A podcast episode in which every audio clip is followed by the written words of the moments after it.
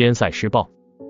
边塞诗派是盛唐时期活跃于诗坛的一个派别，诗歌多描写边塞的风物景色，表现戍边战士的战斗生活。边塞诗的源头可以追溯到汉乐府民歌，到唐代形成高潮。高适、岑参是该派的开创者，此外还有王昌龄、王之涣、李琦、崔颢、王翰、常建等人。高适七百零二至七百六十五年，字达夫，居住在宋中今河南商丘一带。少年时喜爱郊游，有侠气，和李白、杜甫结交。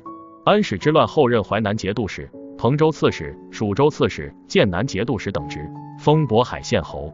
高适的边塞诗大多歌颂战士奋勇杀敌、建功立业的豪情，也描写从军生活的艰苦及对和平的向往，并揭露军队将领的骄奢淫逸和朝廷的赏罚不明、安边无策，流露出忧国爱民之情。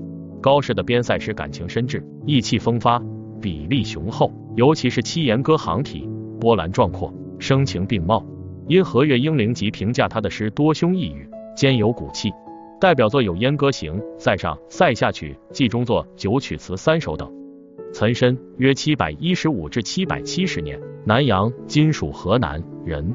岑参幼年丧父，家境贫困，他刻苦学习，遍读经史，曾任嘉州刺史，晚年罢官，病逝于成都的客栈。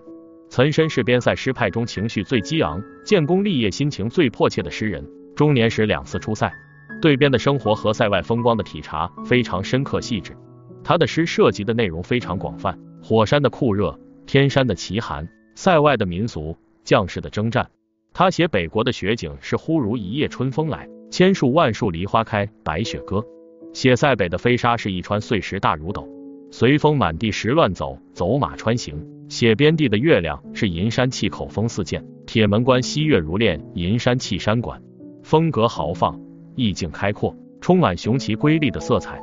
岑参边塞诗的主要思想倾向是慷慨报国的英雄气概和不畏艰难的乐观精神，其艺术特点是气势雄伟，想象丰富，色彩绚丽，风格奇峻。后人将他与高适合称高岑，并评论说高悲壮而厚，岑奇逸而翘，诗有诗传续录。他们共同开创了边塞诗派，为唐诗的繁荣发展做出了贡献。王昌龄约六百九十八至约七百五十六年，字少伯，京兆长安（今陕西西安）人，曾任秘书省校书郎等职，与孟浩然、李白有交往。安史之乱时被亳州刺史闾丘晓杀害。王昌龄是盛唐极负名望的诗人，有诗家夫子之称，后人将他的七言绝句与李白并称，被誉为七绝圣手。王昌龄的七绝以写边塞从军最著名，如《从军行》《出塞》等。其中《出塞》被誉为唐代七绝的压卷之作。秦时明月汉时关，万里长征人未还。但使龙城飞将在，不教胡马度阴山。意境开阔明朗，情调激越昂扬，文字精炼，音调铿锵。王昌龄的诗流传下来的有一百八十首，是边塞诗派的重要作者。王之涣，六百八十八至七百四十二年，字季陵。滨州晋阳（今山西太原）人，曾任衡水主簿，后辞官回乡。据野史记载，一次王昌龄、高适和王之涣三人在旗亭饮酒，遇见一群灵官，三人约定静听歌妓演唱，看谁的诗被唱得多。不一会儿，王昌龄的诗被唱两首，高适被唱一首。王之涣有点沉不住气，指着一位最好的歌妓说：“待此子所唱，如非我师，即终身不敢与子争衡。”轮到这个歌妓演唱时，果然唱了王之涣的《凉州词》，三人击掌大笑。可见当时王之涣的诗受到普遍赞誉，流传也是很广的。王之涣的诗激昂奔放，体现了盛唐时期积极昂扬的社会风貌。《凉州词》和《登鹳雀楼》是代表盛唐诗风的名作。高适曾作诗赞赏王之涣才华养清新，功业皆方杰。李琦，约七百五十七年，祖籍赵郡（今河北赵县）。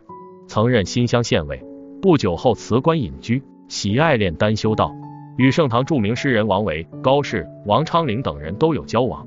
李琦的边塞诗以豪迈的语调描写塞外景象，有些诗揭露封建帝王开拓边疆、穷兵黩武的罪行。著名边塞诗有《塞下曲》《古塞下曲》《古从军行》等，尤其是《古从军行》，思想和艺术价值都很高。崔颢，父七百五十四年，汴州（今河南开封）人。曾任太仆寺卿、司勋员外郎等职，年轻时作品色泽浮艳，内容空泛。从军边塞后，诗风转变，风骨凛然，情感昂扬。古游侠成军中诸将和雁门胡人歌都是名作，最有名的是七律《黄鹤楼》。传说李白读后大为佩服，说眼前有景道不得，崔颢题诗在上头。唐诗纪事，宋代言语沧浪诗话也说，唐人七言律诗，当以崔颢《黄鹤楼》为第一。王翰，字子羽，生卒年不详，滨州晋阳（今山西太原）人，曾任驾部员外郎、汝州长史等职。他的七言歌行咏古叹今，风华流丽。最有名的是《凉州词二首》，尤其是第一首《葡萄美酒夜光杯》。欲饮琵琶马上催，醉卧沙场君莫笑。古来征战几人回？悲壮慷慨，以豪放之情写军中生活，是唐代边塞诗中传颂千古的名篇。常见，生卒年，字号君不详，长安（今陕西西安）人。唐玄宗开元十五年（七百二十七年）进士，一生沉沦失意，清贫自守。常见的诗意境清远，语言洗练而自然，艺术上有独特的造诣。因和岳英灵集评论说，其旨远，其兴辟，佳句折来，唯论一表。代表作主要有《吊望将军墓》《肃王昌龄隐处》等。